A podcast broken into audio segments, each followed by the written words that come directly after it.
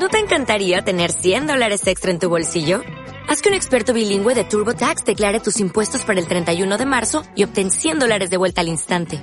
Porque no importa cuáles hayan sido tus logros del año pasado, TurboTax hace que cuenten. Obtén 100 dólares de vuelta y tus impuestos con 100% de precisión. Solo con Intuit TurboTax. Debes declarar para el 31 de marzo. Crédito solo aplicable al costo de la presentación federal con TurboTax Full Service. Oferta sujeta a cambios o cancelación en cualquier momento. Error de sistema. Error de sistema. Error de sistema. Reiniciando.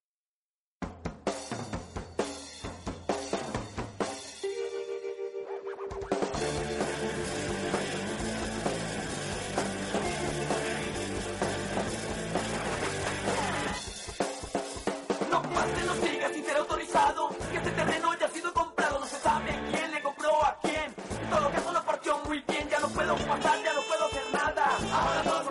privada. Si me paso las fronteras nacionales. Probablemente con lesiones personales me devuelvan. Porque no soy de allá, pero tampoco de acá. Porque la tierra ya está vendida. Son los pasos que la tienen dividida. Error de sistema. Error de sistema. Error de sistema.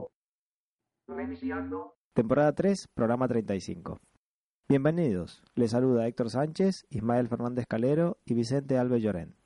En este programa abordaremos esas cuestiones de la economía y del funcionamiento de nuestra sociedad que nos afectan a todos y que, o bien desconocemos o sencillamente no pensamos en ellas. También explicaremos cuáles son las alternativas que están funcionando en otras comunidades autónomas o países y que nosotros podemos poner en marcha tanto de manera individual como colectiva. Piensa que tú puedes ser el motor del cambio hacia una sociedad sostenible. Aunque muchos no lo sepan, tenemos un grave problema que afrontar. Los recursos son escasos. El paradigma del crecimiento se enfrenta con esta realidad. Hasta hoy imperaba el pensamiento de lo inagotable y el crecimiento perpetuo. Hoy los datos científicos y lo que podemos ver día a día, vamos, eh, nos presentan otra realidad. Una realidad cambiante que nos enfrenta a una decisión importante para la humanidad. O cambiamos nuestra forma de hacer o nos extinguimos. Parece trementista la frase, la verdad. Pero si salimos a la calle y vemos la realidad sin escuchar los cantos de sirena interesados que tanto daño hacen, podemos ver como el clima y la situación global de crisis nos muestra realmente lo contrario. ¿no? Hoy queremos tratar este tema, pero desde el punto de vista de las ideas que nos pueden llevar a que este problema se mitigue y por qué no se resuelva. Que nos podemos soñar un poco, ¿no? Hoy está con nosotros Margarita Mediavilla, que es licenciada en Ciencias Físicas, doctora por la Universidad de Valladolid. Actualmente es profesora titular del Departamento de Ingeniería de Sistemas y Automática de la Escuela de Ingenierías Industriales de esta misma universidad. Sus líneas de investigación se centraron en la ingeniería de control y la robótica hasta el año 2003, en que orienta su investigación hacia la energía y la sostenibilidad. Ha colaborado desde hace años en diversos colectivos, organizaciones sociales, como Universitas 3M, Red de Consumidores de Productos Ecológicos, Asambleas Ciclistas, es miembro de Ecologistas en Acción Valladolid y para muchos tenemos una sorpresa que la desvelaremos hacia la mitad del programa, en lo que también Margarita está involucrada. ¿Qué tal, Margarita? Hola, muy buenas tardes, muy bien. Gracias, Héctor. Bueno, nada, no, no, gracias a ti por acompañarnos hoy y explicarnos, bueno, un poco de lo que podemos hacer, ¿no? Ya eh, en este programa hemos tratado varias veces desde la economía, desde lo social, desde la, la, energía, cuáles son los problemas que más o menos están viendo. Entonces ahora vamos a tratar de hablar realmente con toda una profesional y aparte una activista por otra parte, qué es lo que podemos hacer, qué es, cuál es la idea ¿no? de, lo que podemos hacer. Pero como siempre, le hacemos una pregunta a nuestros invitados y es, ¿qué te llevó a estudiar un poco física y después qué te llevó a especializarte en el tema de la energía y la sostenibilidad? Bueno, yo estudié físicas porque porque me gustaba, me gustaba porque explica cómo funcionan las cosas, aunque también me gustaban otras muchas cosas como la filosofía o, o el arte, pero pero claro, parecía que físicas era una profesión en la que se o una carrera en la que se podía encontrar trabajo y entonces bueno, pues mis padres me dijeron que mejor físicas. Y después eh, me empecé a especializar en la energía porque yo siempre he sido una gran amante de la naturaleza y me parecía muy importante el colaborar con a disminuir el destrozo que la sociedad estaba haciendo. Y por eso siempre me interesó el tema de la energía, porque bueno, pues ya hace muchos años que se sabe que estamos dependiendo de energías agotables y que algún día tendremos que ir hacia energías renovables. Entonces yo, pues cuando hacía la carrera soñaba con algún día investigar en energías renovables. ¿Y hoy lo estás haciendo?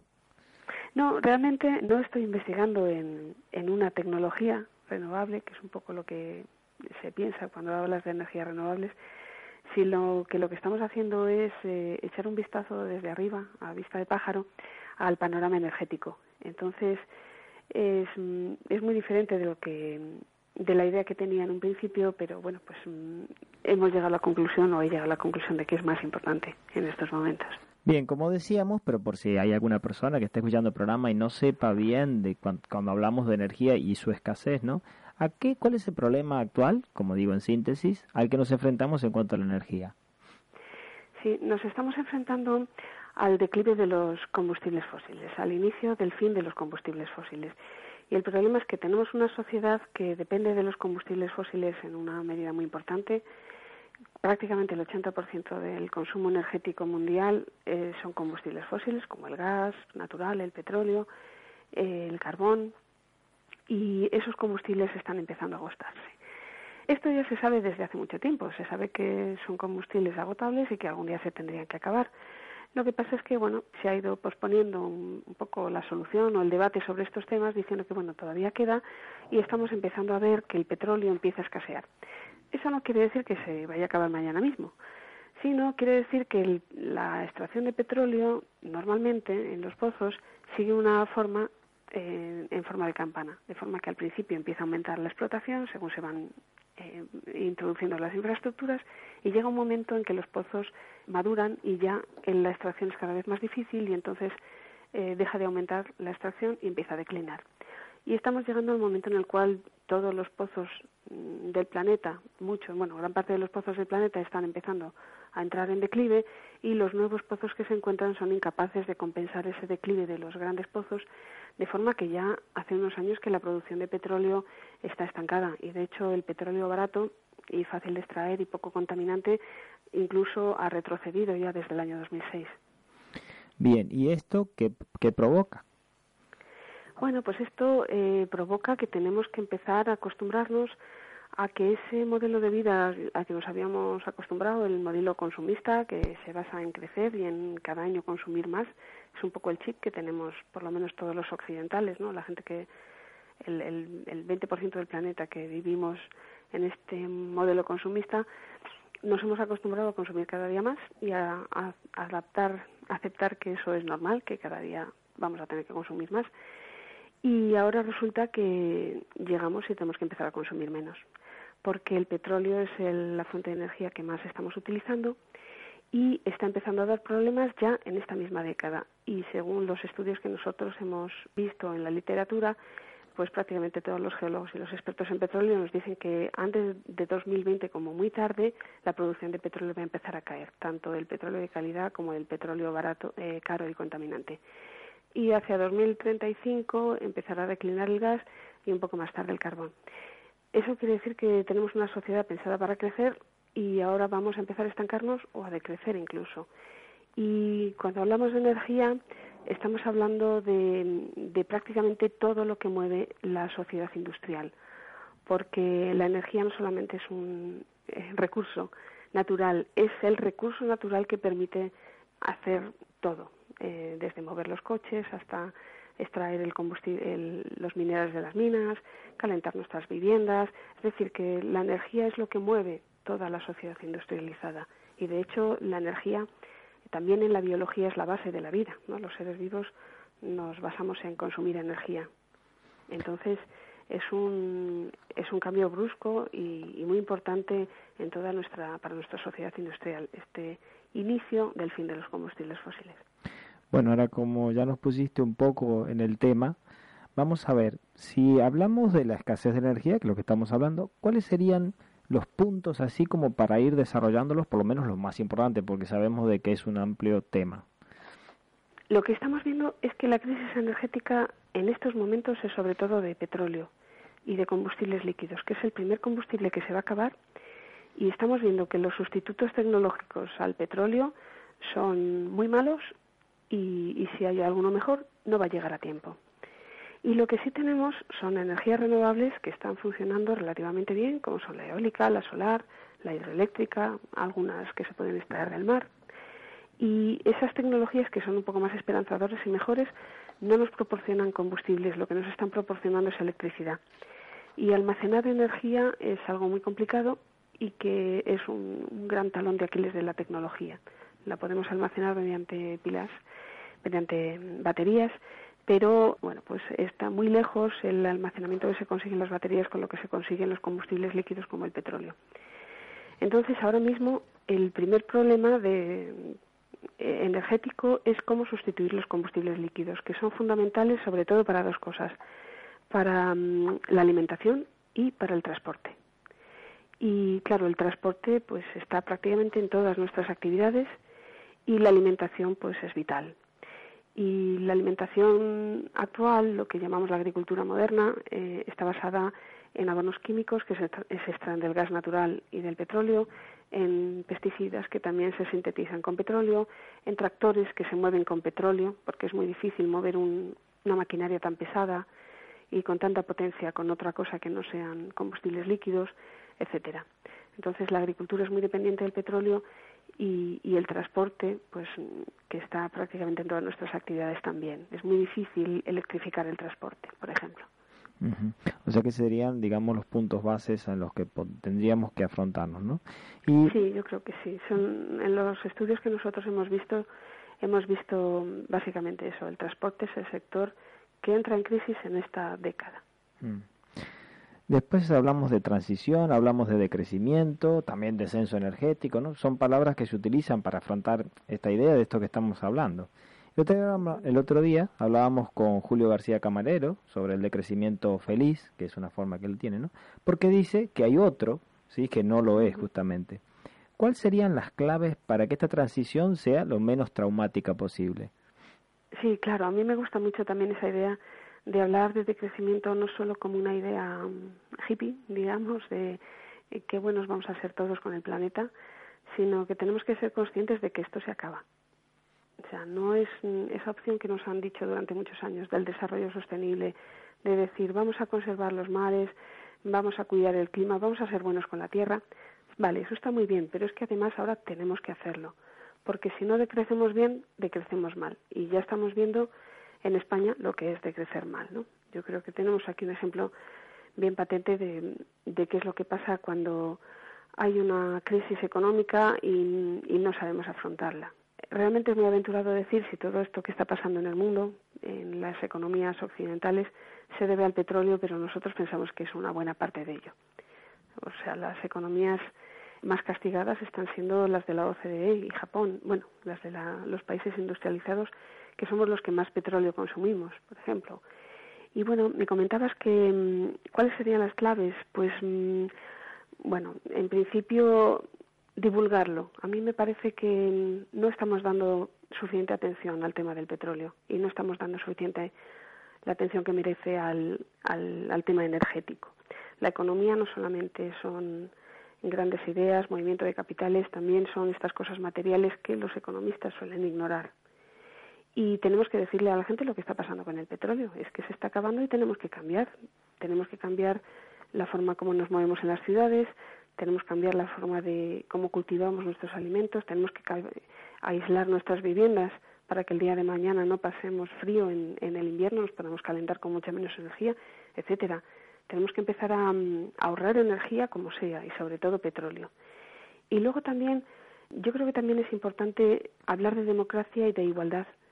Hay un estudio que ha sacado hace poco la ONU, hace un estudio de los colapsos de diferentes sociedades en el pasado, que se han observado históricamente y observa que mm, las sociedades más elitistas son las que más fácilmente colapsan, mientras que las sociedades un poco más igualitarias, más democráticas, son un poco más capaces de superar esos mm, caídas y no llegar a colapsar estrepitosamente, sino bueno, pues tener descensos más o menos em, desagradables, pero no catastróficos. Y bueno, a mí eso también me parece muy importante. No es cuestión de que una élite siga creciendo a base de que los demás se empobrezcan cada vez más y más y más, porque eso a lo único a lo que nos puede llevar es al fascismo y a la guerra.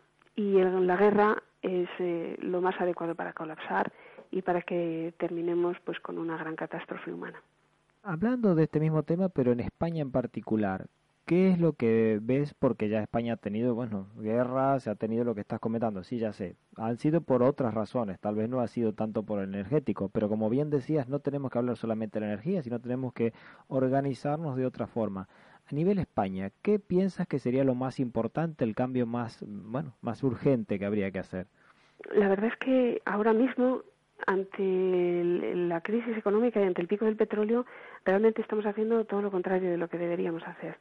Seguimos construyendo autopistas, seguimos, eh, bueno, pues sin querer darnos cuenta de lo que ha sido toda esta locura de las infraestructuras, porque en el tema del transporte se han hecho las cosas muy mal, se ha apostado por el ferrocarril más caro que ha sido el AVE en lugar de apostar por un ferrocarril muy eh, de media de media velocidad que es el más eficiente energéticamente. Se han construido muchísimas autopistas que ahora no sé qué vamos a hacer con ellas porque no tenemos dinero para pagar el petróleo. El 4,5% de nuestro PIB lo destinamos a comprar petróleo. Entonces, lo primero que deberíamos hacer es intentar ahorrar porque no sé qué vamos a hacer con nuestra economía si cada vez gastamos más en petróleo. Y bueno, pues también sería muy interesante relocalizar la producción, es decir, que eh, no tengamos que depender tanto del comercio internacional para eh, tener lo básico para, para vivir, ¿no? Y mm, también sería idea eh, muy interesante apostar por la agricultura ecológica, porque la agricultura ecológica tiene unos ahorros de energía muy importantes. Es decir, que bueno, esas serían un poquito las, las medidas a tomar. El ahorro energético en viviendas, en el transporte, en todo lo que podamos y, y bueno, pues eh, también la, el tema agrícola, que es muy importante. Vale, eh, España la verdad que en el aspecto agrícola por lo menos tiene mucho potencial, no está tan alejada de lo que estás comentando. Asturias, por ejemplo, ha tenido, vamos, la gente aquí, ya sé que hace 40 o 50 años atrás tenían su cacería y en su cacería tenían para alimentarse y tal, y de demás lugares también. O sea, no es una cosa que resultaría tan, pero tan lejana de hablar de 500 años. O sea, el cambio es relativamente nuevo. Sí que es verdad que somos un país que tenemos sol, tenemos eh, una potencialidad agrícola importante. Yo no sé si seríamos capaces de alimentarnos a nosotros mismos porque somos muy deficitarios en cereales. España está importando muchos cereales y mucha soja para mantener todo lo que son las granjas industriales. Es decir, que quizá deberíamos tener unas dietas mucho más parecidas a las de nuestros abuelos para poder alimentarnos solamente de nuestro territorio. La verdad es que ese estudio, saber hasta dónde podría llegar la alimentación en, nuestro país, es una cosa que me, encantaría estudiar, pero, pero de momento no he tenido nunca tiempo para hacerlo y creo que no ha sido investigada suficientemente. Mm. Sí que es verdad que mm, la agricultura ecológica es una de las cosas mejores que están, una de las cosas más esperanzadoras que están surgiendo últimamente, porque si bien es verdad que mm, la forma en cómo cultivaban nuestros abuelos eh, era mucho menos productiva de cómo se cultiva ahora. Ahora las técnicas de agricultura ecológica consiguen producir sin abonos, sin pesticidas y con menos maquinaria, aunque sí que la utilizan, consiguen producir prácticamente lo mismo que se produce con la agricultura industrial, un poco menos, pero no es la misma forma de producir que como nuestros abuelos. O sea que bueno, en ese sentido sí que hay una cierta esperanza de que, mm, mm, bueno, aunque nos quedemos absolutamente sin petróleo o, tengamos muchos problemas con las energías, la agricultura con técnicas un poquito más modernas de agroecología se pueda se pueda mantener, ¿no? O sea que que mm, ahí es donde yo creo que sí que hay una esperanza muy muy interesante, ¿no? Que realmente no necesitamos tanta energía para vivir bien, mm. si sabemos realmente hacerlo y si sabemos realmente hacer esta evolución. Ya, ya. Eso, eso es lo que tratamos. Como bien dices, hay que hablar de ese tema, hay que tratar de, de vamos, de, llevar a la mayor cantidad de gente posible, aunque sea para que se discuta y se hable más de esto. Bien, vamos a hablar de un tema que es realmente muy importante, ¿no? Ya hablaremos un poco de la, de la economía, porque es la relación más importante que tenemos, ¿no? Entre las personas y entre países y entre... Y se, se puede hacer otra economía, eso es seguro, ¿no? Diferente a la actual no pretendo que me hables como economista, sino sabiendo de los límites que disponemos, ¿no? ¿Cómo tendría que ser esa economía si la imagináramos? ¿Cuáles tendrían que ser las bases en las que se mueva? Sí, la verdad es que está cada vez más claro que necesitamos otra economía, porque la, la economía actual está basada en el crecimiento. Llevamos ya 40 años desde que el movimiento ecologista comenzó a ver que esto era un problema. Desde los informes del Club de Roma se llevan diciendo cosas parecidas a las que decimos nosotros, que eso fue en el 1972. Y está claro que, hay muchas cosas que no se están haciendo bien en, en la relación con la biosfera. Se están agotando las pesquerías, los bosques están disminuyendo, sobre todo en el hemisferio sur, etcétera. Tenemos el cambio climático, bueno, muchas cosas.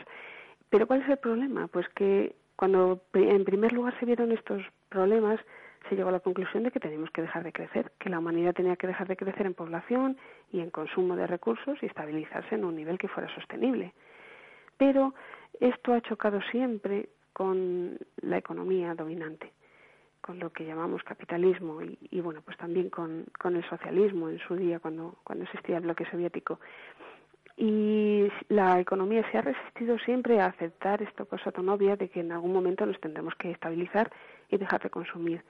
Y lo que hemos intentado es crecer económicamente pero usando menos energía, contaminando un poquito menos, con más eficiencia tecnológica, pero llevamos ya 40 años y se está viendo que eso es muy insuficiente, que los avances tecnológicos son muy chiquititos y el consumo cada vez es mayor y, y el destrozo de los ecosistemas y de los recursos naturales es cada vez mayor. Entonces va a haber, vamos a llegar ya a, a, a, ver claramente que hay que empezar a enfrentarse con el viejo problema del crecimiento y decir que bueno que en algún momento nos tenemos que estabilizar y construir una sociedad y una economía que no esté basada en crecer, sino que esté pensada para durar y para dar satisfacción a las necesidades humanas. Porque claro, eh, fíjate, ahora mismo, por ejemplo, en España tenemos problemas para comprar la energía, ¿no? O sea, cada vez eh, tenemos problemas económicos, el petróleo cada vez está más caro, pero ¿qué es lo que está sucediendo? Pues que el PIB realmente no está cayendo tanto. El PIB, bueno, se ha, se ha estancado, no hemos tenido crecimiento, un poquito de recesión, pero sin embargo el consumo de petróleo ha caído casi un 25% desde el año 2007. Y un 20% de los jubilados españoles no tiene dinero para pagar la calefacción y se queda en su casa sin calefacción en invierno. Entonces, ¿qué es lo que pasa? Pues que hay gente que sigue creciendo, hay empresas que siguen ganando, pero hay otros que se tienen que perder y que se quedan sin, sin esa energía. Entonces, claro, hay cosas mm, que requieren muy poca energía y sin embargo generan mucho PIB. El hecho de que Botín gane pues muchas veces más que yo, pero no se, no gasta mucha más energía que tú y que yo. Entonces, bueno, si queremos seguir creciendo y no tenemos energía, pues al final crecemos con estas cosas que, que al final son muy injustas, ¿no? Y que son muy especulativas. Pero eso no es el crecimiento que queremos. O sea, que, que en realidad lo que deberíamos buscar es una economía que satisfaga las necesidades de la gente, no que crezca el PIB. Porque ¿qué es el PIB? ¿no?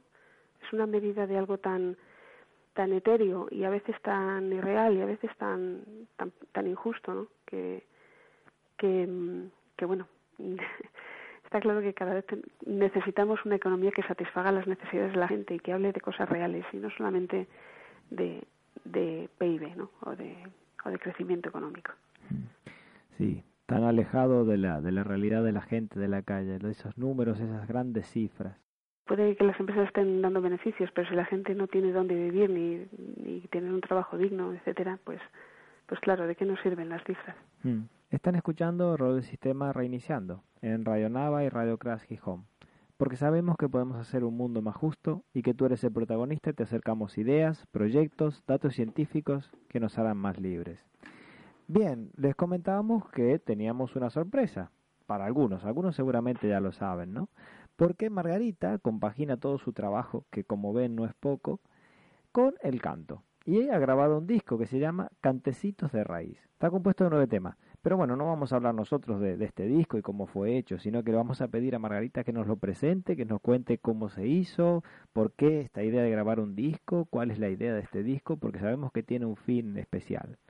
Bueno, sí, muchas gracias. Yo, eh, lo primero que tengo que decirte es que no solamente canto. Ahí en el disco canto y toco el rabel.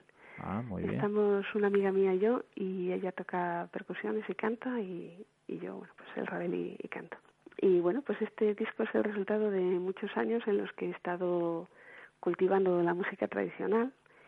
Y, Y bueno, pues la música es un poco mi otra faceta que me ayuda a equilibrar esta faceta tan intelectual de, de la universidad y es casi pues una necesidad, ¿no? Más que una profesión es una necesidad vital y aunque últimamente se nos ha olvidado mucho esa costumbre de cultivar la música en casa y de que la educación sea también artística, pues a mí me parece que es muy importante. Y en este disco lo que tenemos son una serie de temas tradicionales, algunos son de la zona de la montaña, de lo que es Castilla y León, pero que bueno, el norte de Palencia, el norte de Burgos, son zonas de, de la montaña, ¿no? Casi más ligadas a Asturias que a la meseta, y otros son temas un poquito más de, de meseta.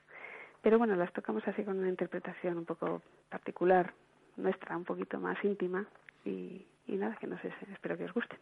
Vamos a escuchar ahora aquella de lo verde. Es un charro zamorano y una va seguido después de una jota también de Zamora. Bueno, muy bien, vamos a escucharla.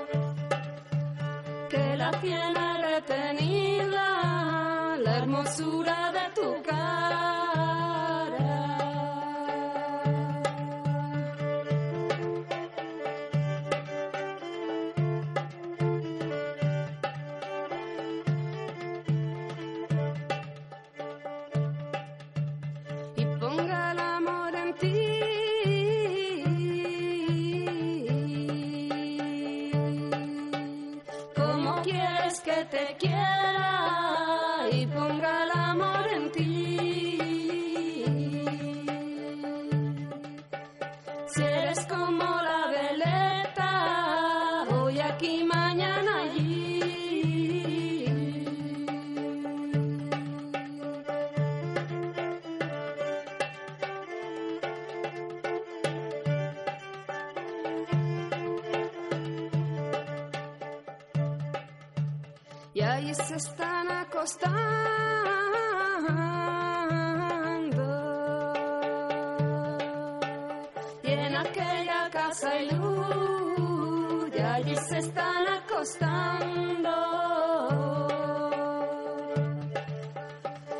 está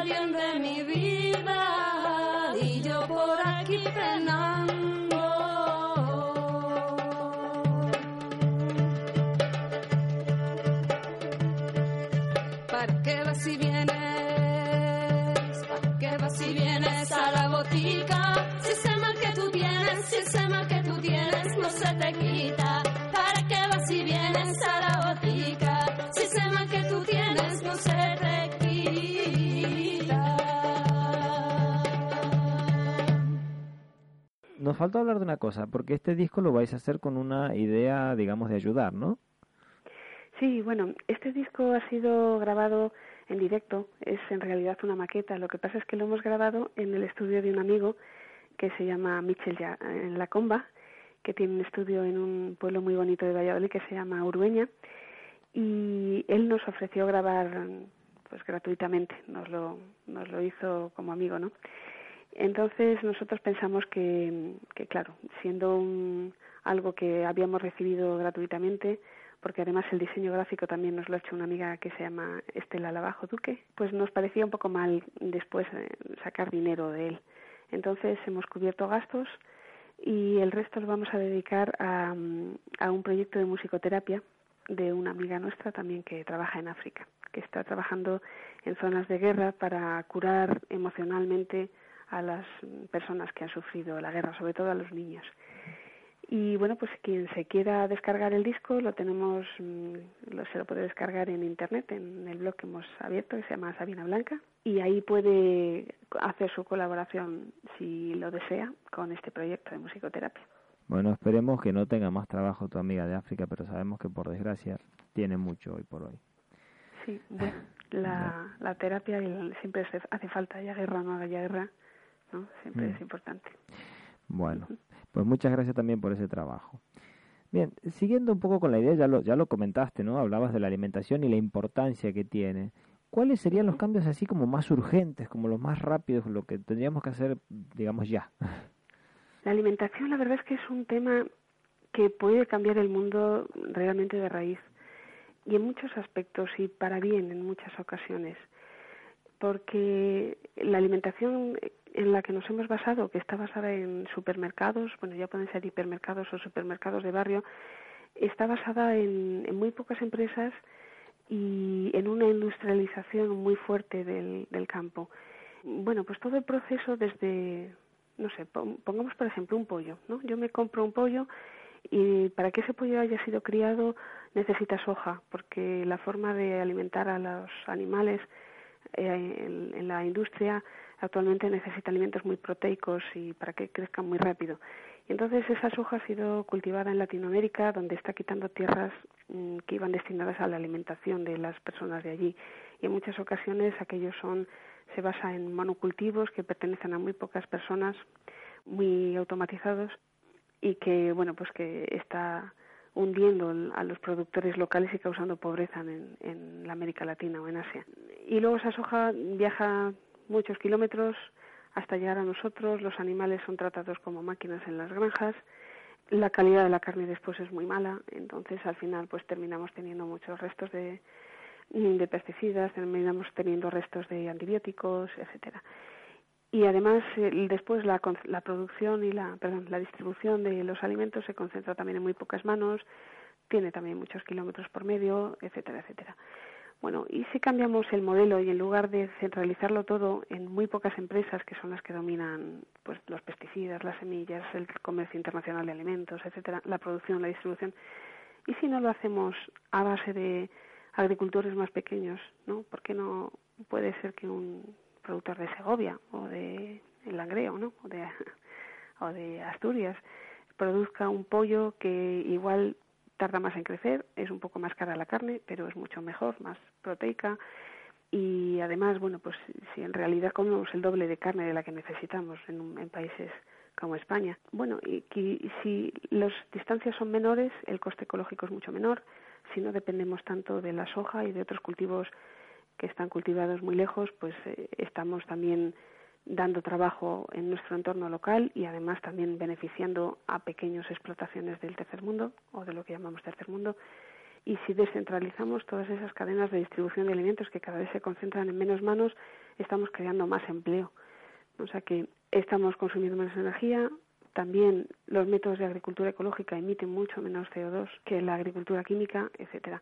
O sea que cambiando la forma como consumimos a una alimentación más local, más biológica y un poquito más racional, que no se base tanto en explotar a los animales y explotar la tierra hasta las últimas consecuencias para que salga un poquito más barato, sino en el equilibrio ese de decir, bueno, esto es bueno para mí, bueno para la tierra, quizá no es lo más barato, pero es asumible. Bueno, pues mm, yo creo que ahí podemos eh, llegar a cambiar muchas cosas de lo que es los daños ecológicos, los daños que estamos haciendo al planeta y también el consumo de energía. Hay un estudio de Gustavo Duch, bueno, no, no es de Gustavo Duch, lo que pasa es que él lo ha publicado, que habla sobre mm, que los agricultores ecológicos y los campesinos nos están diciendo que pueden salvar al planeta, que pueden enfriar al planeta, o sea, que pueden acabar con el cambio climático y que pueden alimentar al mundo y producir suficiente para alimentar a todo el mundo. Y yo creo que eso es cierto. Mm, ya te digo que no, todavía faltan estudios sobre esto. Se han hecho cosas parciales, pero faltan, faltan más estudios. Pero a mí me parece que sí que, sí que puede hacerse y que puede ser muy beneficioso, creador de empleo y, y creador de, de una economía más diversa y más menos monopolizada por pocas manos. Mm. Sí, como bien lo dices, lo cambiaría, no sé si todo, pero, pero gran, gran parte seguro. Bien, hablábamos antes de llevar esto adelante en cuanto a la información, en cuanto a que la gente lo sepa. ¿Te parece, escuchaste, sabes de algún medio que esté explicando esto a la sociedad de alguna forma? Pues yo creo que todavía somos muy pocos y somos minoría. Sí que es verdad que cada vez hay más, más conciencia de este tema en redes sociales, en medios de comunicación alternativos como este, en revistas y yo cuando voy a dar charlas cada vez hay más gente que lo ha oído, aunque sea mm, a base de este tipo de medios muy minoritarios. Eh, los partidos políticos, por ejemplo, pues todavía todavía no termina de calar este mensaje. Mm, creo que solamente ECUO y, la coalición esta gallega de verde que hubo en las pasadas elecciones gallegas hablan del pico del petróleo explícitamente. Sí que es verdad que mm, Izquierda Unida y, Podemos, por ejemplo, y otros partidos hablan de energías renovables, pero lo que es el tema del petróleo se, se habla muy poco de él. Y bueno, sí, algunos, Izquierda Unida, por ejemplo, también habla de, cuestionar el crecimiento, de que el crecimiento no necesariamente es el objetivo, eso también es muy interesante. Todavía los que hablamos de estos temas somos somos muy minoritarios. Está bueno pues Antonio Turiel que le conoces o, Mariano Marzo o mm, Jorge Richman Taibo pero seguimos siendo pocos. Yo creo que en los grandes medios de comunicación todavía no ha entrado está muy lejos todavía de entrar tampoco hay figuras relevantes que estén que estén hablando de ello mm hacen falta realmente. Nosotros hacemos todo lo que podemos, pero como bien dices, tenemos el alcance que tenemos. Si esto saldría en la acera a diario, sería muy diferente seguramente. Sí, o mismamente Jordi Évole. También, también, sería una propuesta, ¿no? No, nada mal, nada mal. Hoy que... Pero bueno, también es verdad que hace unos años tampoco se hablaba del tema del mercado eléctrico. Ese era un tema que en ecologistas se hablaba mucho de él, de lo abusivo que era la regulación del mercado eléctrico que se estaba dando desde el año 1998 y era un tema escandaloso, pero nadie hablaba de él. Hasta que no se sabe muy bien por qué empezó a, salir a los medios, bueno, quizá porque empezó a subir el, precio de la electricidad y también porque Jordi Evo le sacó ese programa, ¿no? Entonces, bueno, pues a ver si hay suerte y eh, con el pico del petróleo también pasa eso. ¿Sabes quién está hablando últimamente del pico del petróleo? Iker Jiménez. Es increíble. Y del fracking. Increíble. Ah, pues sí, es curioso, sí, porque, porque claro, el fracking sí que está teniendo una... está siendo mucho más mediático porque toca mucho más directamente. Hmm. ¿Hay alguna propuesta que te suene de algún país para poder copiar, donde poder mirar?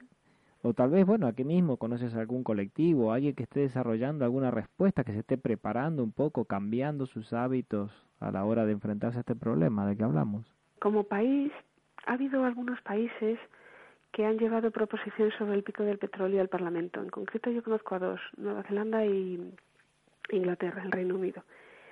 En el Reino Unido, claro, este tema se ha visto muy de cerca porque ellos han sido productores de petróleo y en el año 2000 vieron cómo su producción caía en picado.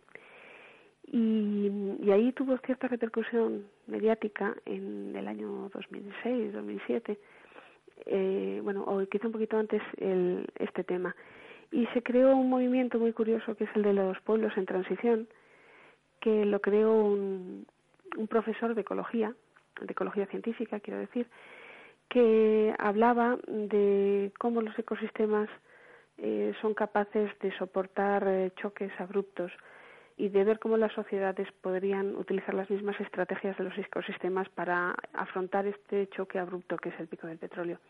Este hombre, que se llama Rob Hopkins, creó un movimiento que se llama, bueno, el de las ciudades en transición, que ya te he comentado, y bueno, pues ha tenido bastante éxito, en, sobre todo en pueblos pequeños de Inglaterra, que se han empezado a preocupar por cómo ser más resilientes, lo que ellos llaman al pico del petróleo, es decir, cómo ser más autosuficientes, depender menos de la energía, depender menos del comercio con el exterior, eh, ser capaces de alimentarse a sí mismos y sobre todo también construir relaciones de sociedad, que la gente sea capaz comunitariamente de hacer una respuesta a todas estas cosas.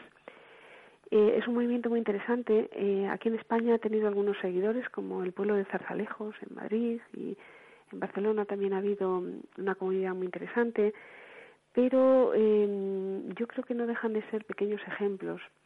No parece que este movimiento del, de las ciudades en transición se esté trasplantando muy bien al modelo español. A mí me parece que los pueblos quizá en España se mueven con otros parámetros culturales y, parece que no, no acaba de arraigar la idea. Eh, sí que he oído que en Brasil ha tenido también bastante éxito, pero Mm, de momento todo lo que tenemos son experiencias pequeñas. De redes de consumo ecológico, por ejemplo, eso sí que está funcionando bastante bien, de cada vez más agricultores que se pasan a esto, de la agricultura ecológica. Hay cada vez más interés en, moverse de otra manera, por ejemplo, en la bicicleta, pero bueno, no sé, no acaban de surgir movimientos así como que realmente cambien el, el curso. Yo creo que, no sé, está un poco todavía en incubación el tema. Hmm. Bien, si bien comentabas una de las formas por las que llegó y una de las ideas por las que llegó el tema de la energía eléctrica, sobre todo al gran público, ¿cómo creerías que se puede hacer por coger alguna idea más para que poder llegar a más gente, explicarle a más gente esto? ¿Que va a tener que pasar algo realmente, que la gente llegue al surtidor y no haya petróleo, no haya gasolina, para que realmente digan, ostras, ¿qué pasa aquí?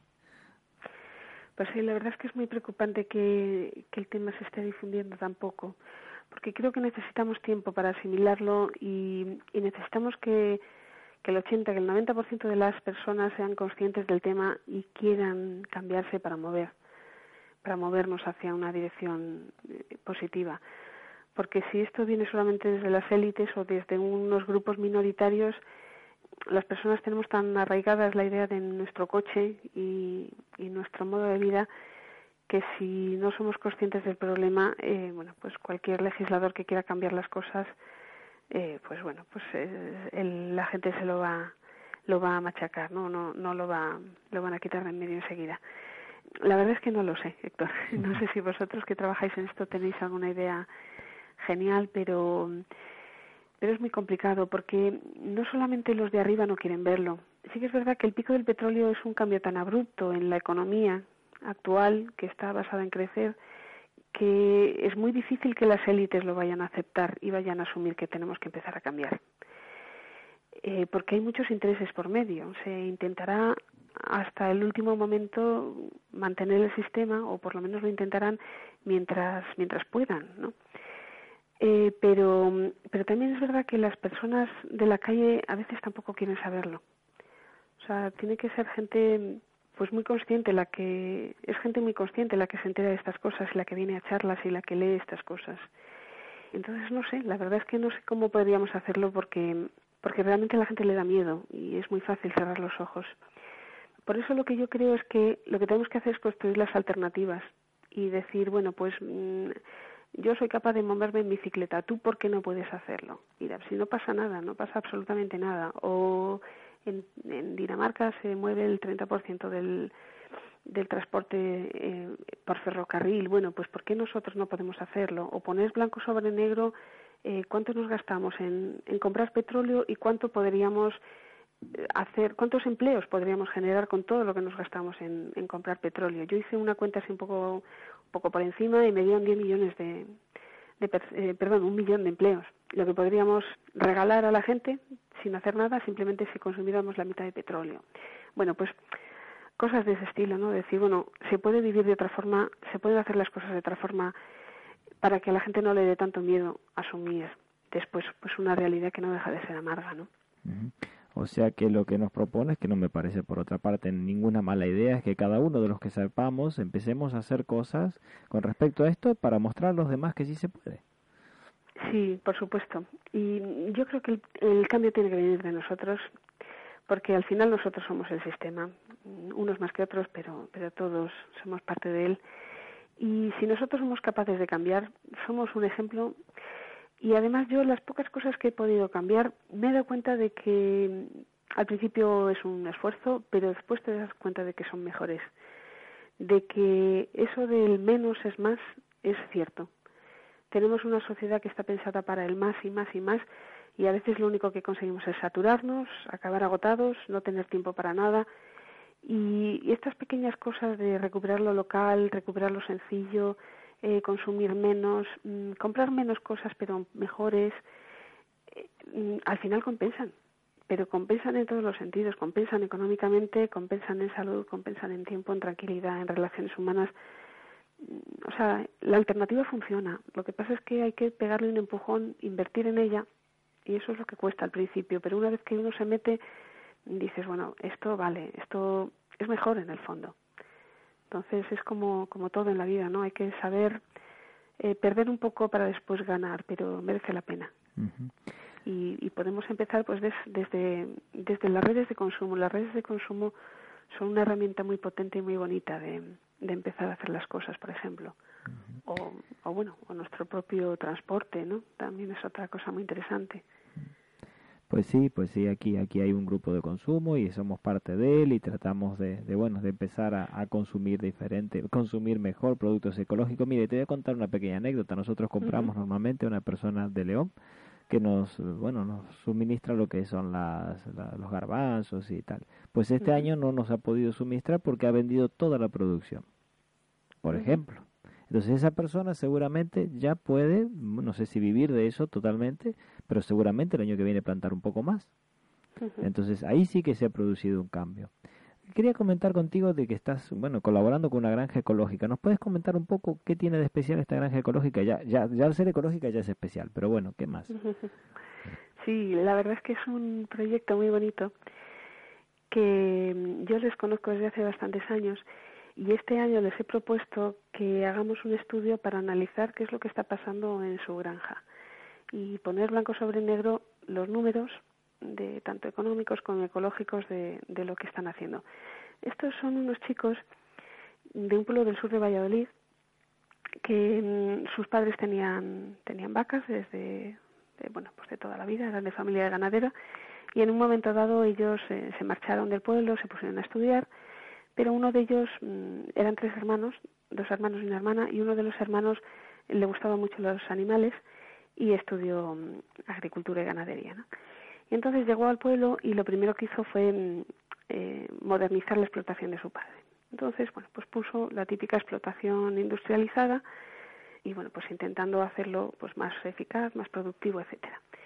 Pero en un momento dado se dio cuenta de que aquello no funcionaba, que producía mucha leche, o sea, producía mucha más leche que su padre, pero si vendía 3.000 por la leche, eh, tenía que comprar 2.500 o 2.900. Entonces dice, bueno, vale, yo produzco mucho, pero tengo que comprar mucho, tengo que comprar los forrajes, tengo que comprar eh, petróleo, bueno, el gasóleo, maquinaria, etcétera, etcétera, y empezó a darse cuenta de que aquello no funcionaba.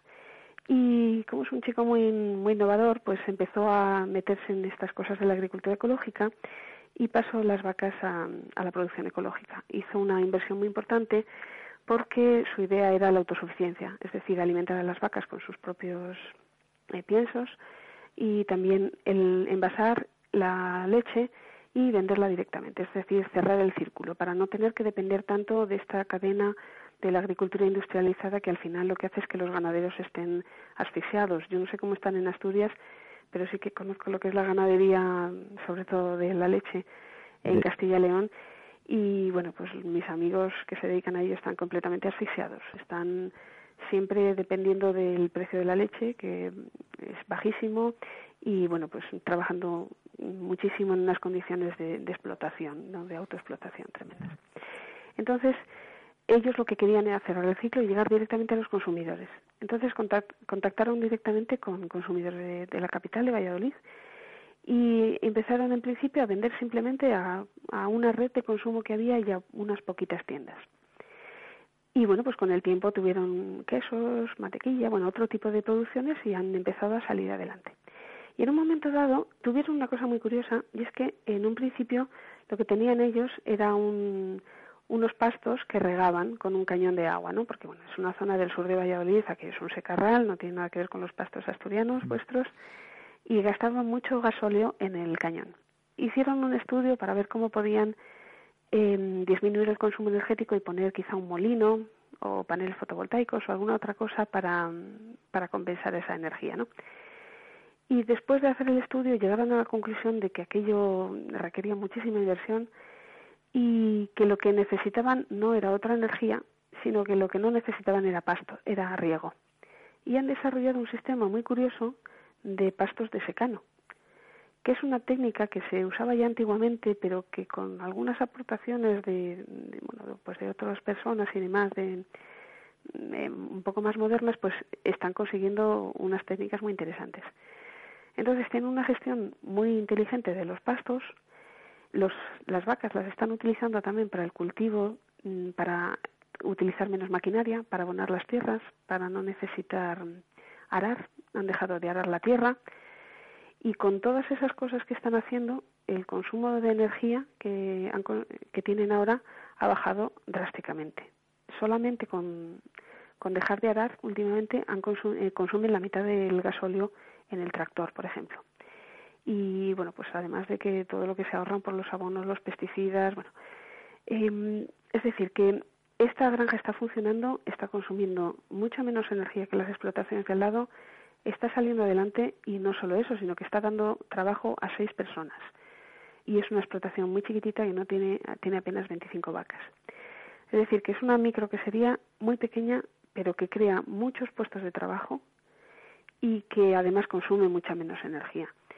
Entonces, bueno, a nosotros nos parece que tenemos que ver realmente lo que está pasando ahí, porque si tenemos un modelo que es capaz de alimentar a la gente, dar producciones de calidad, dar puestos de trabajo y además consumir mucha menos energía, pues realmente esa es la solución, eso es lo que tenemos que hacer, ¿no? O sea que, que la, la conclusión que sacamos de esto es que el problema no es producir mucho, no son grandes explotaciones industrializadas, el problema, lo que tenemos que hacer es ir a cosas que funcionen con menos energía, pero que creen empleo y que, que el problema no es no es otra energía, el problema es pensar de otra forma, dar la vuelta a las cosas, ¿no? Un poco como han hecho ellos.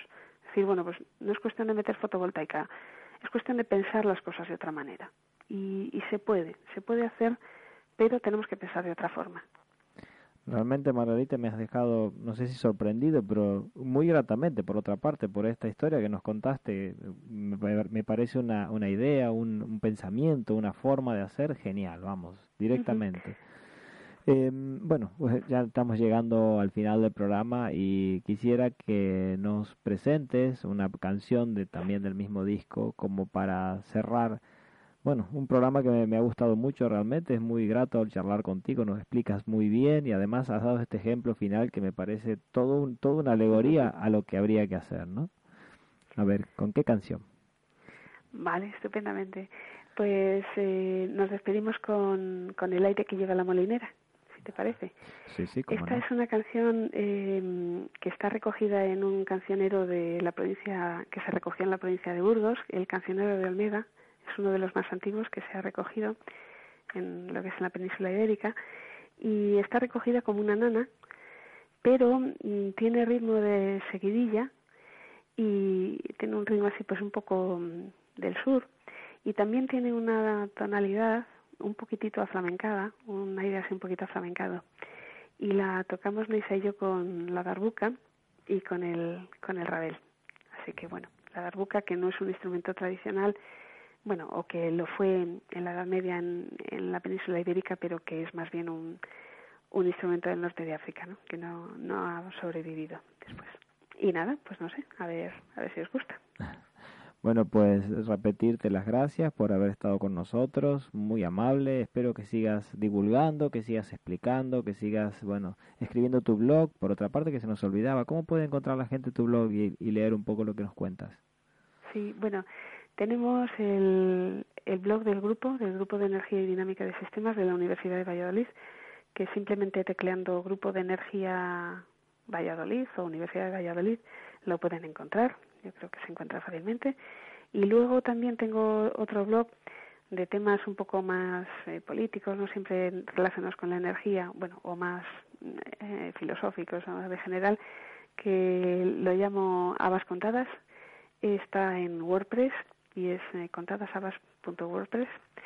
Y bueno, también colaboro con un periódico local eh, que se llama Último Cero y ahí es donde eh, dejo muchos de estos artículos. Lo que pasa es que, bueno, eh, Habas Contadas, digamos que es mi espacio personal donde voy recopilando las cosas para que la gente lo pueda leer si quiere. Y un poquito esos son los, los dos blogs que podéis consultar.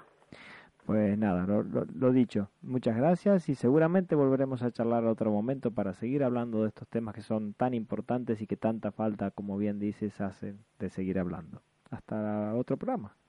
Muy bien, muchas gracias, Héctor. Hasta la próxima.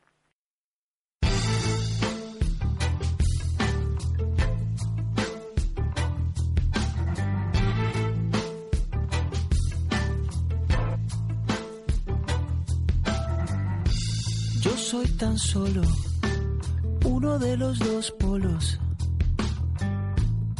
de esta historia la mitad. Bienvenidos a este espacio Desmontando el Sistema. Es sorprendente la capacidad que tiene nuestro sistema político administrativo para crear lo que en francés se conoce como fábricas de gas. Es decir, conglomerados destinados a no producir nada, pero que absorben recursos que utilizan en mantener su propia existencia.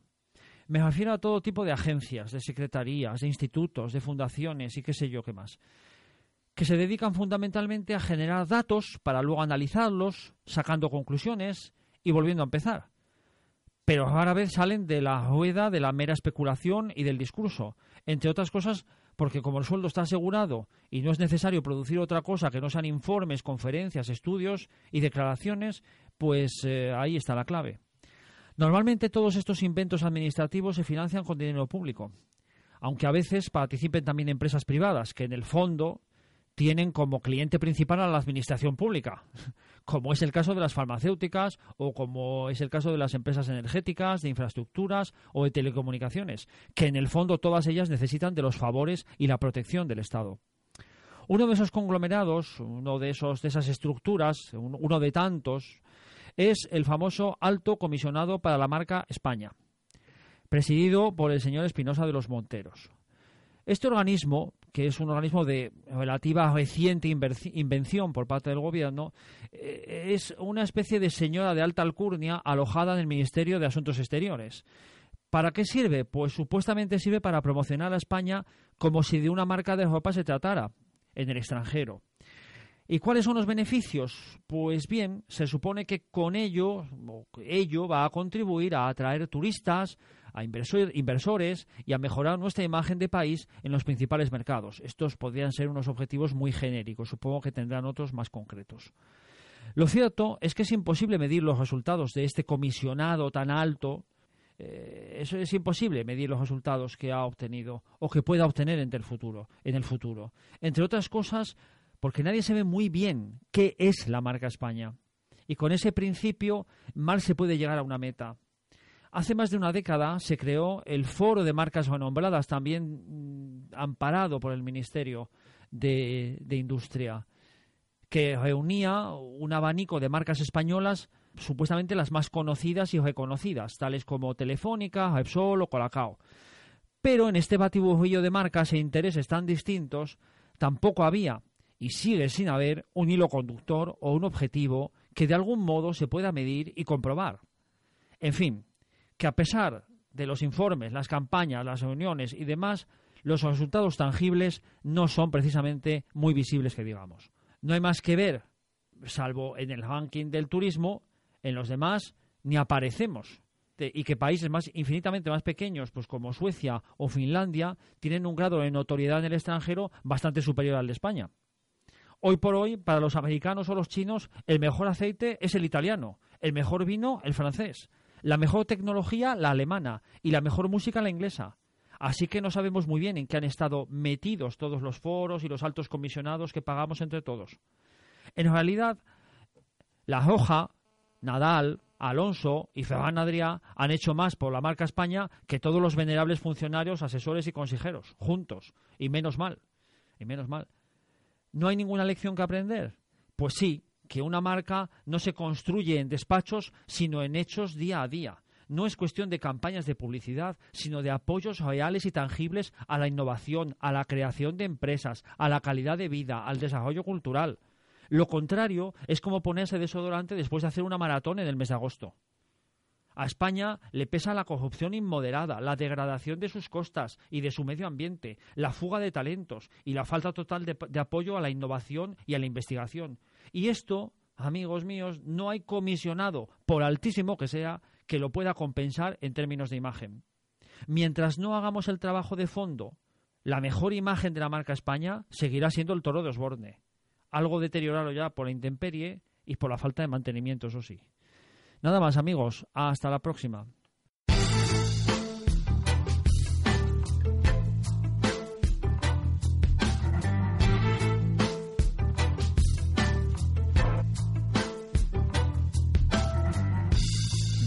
Tan solo uno de los dos polos de esta historia la mitad. Para terminar, les animamos a participar, opinar, preguntar, a ser parte activa del cambio. Se pueden comunicar por correo electrónico a por más en el Facebook poniendo a.p.o.r.m.as.nava y en las reuniones que serán anunciadas en la página y en diferentes medios. Pueden escuchar este programa y los anteriores en nuestra radio, Radio Nava, en Radio Crash 105 FM en Gijón, en Radios Amigas y en www.ivox.com. Busquen este programa poniendo error de sistema, guion medio, reiniciando. Hasta el próximo programa.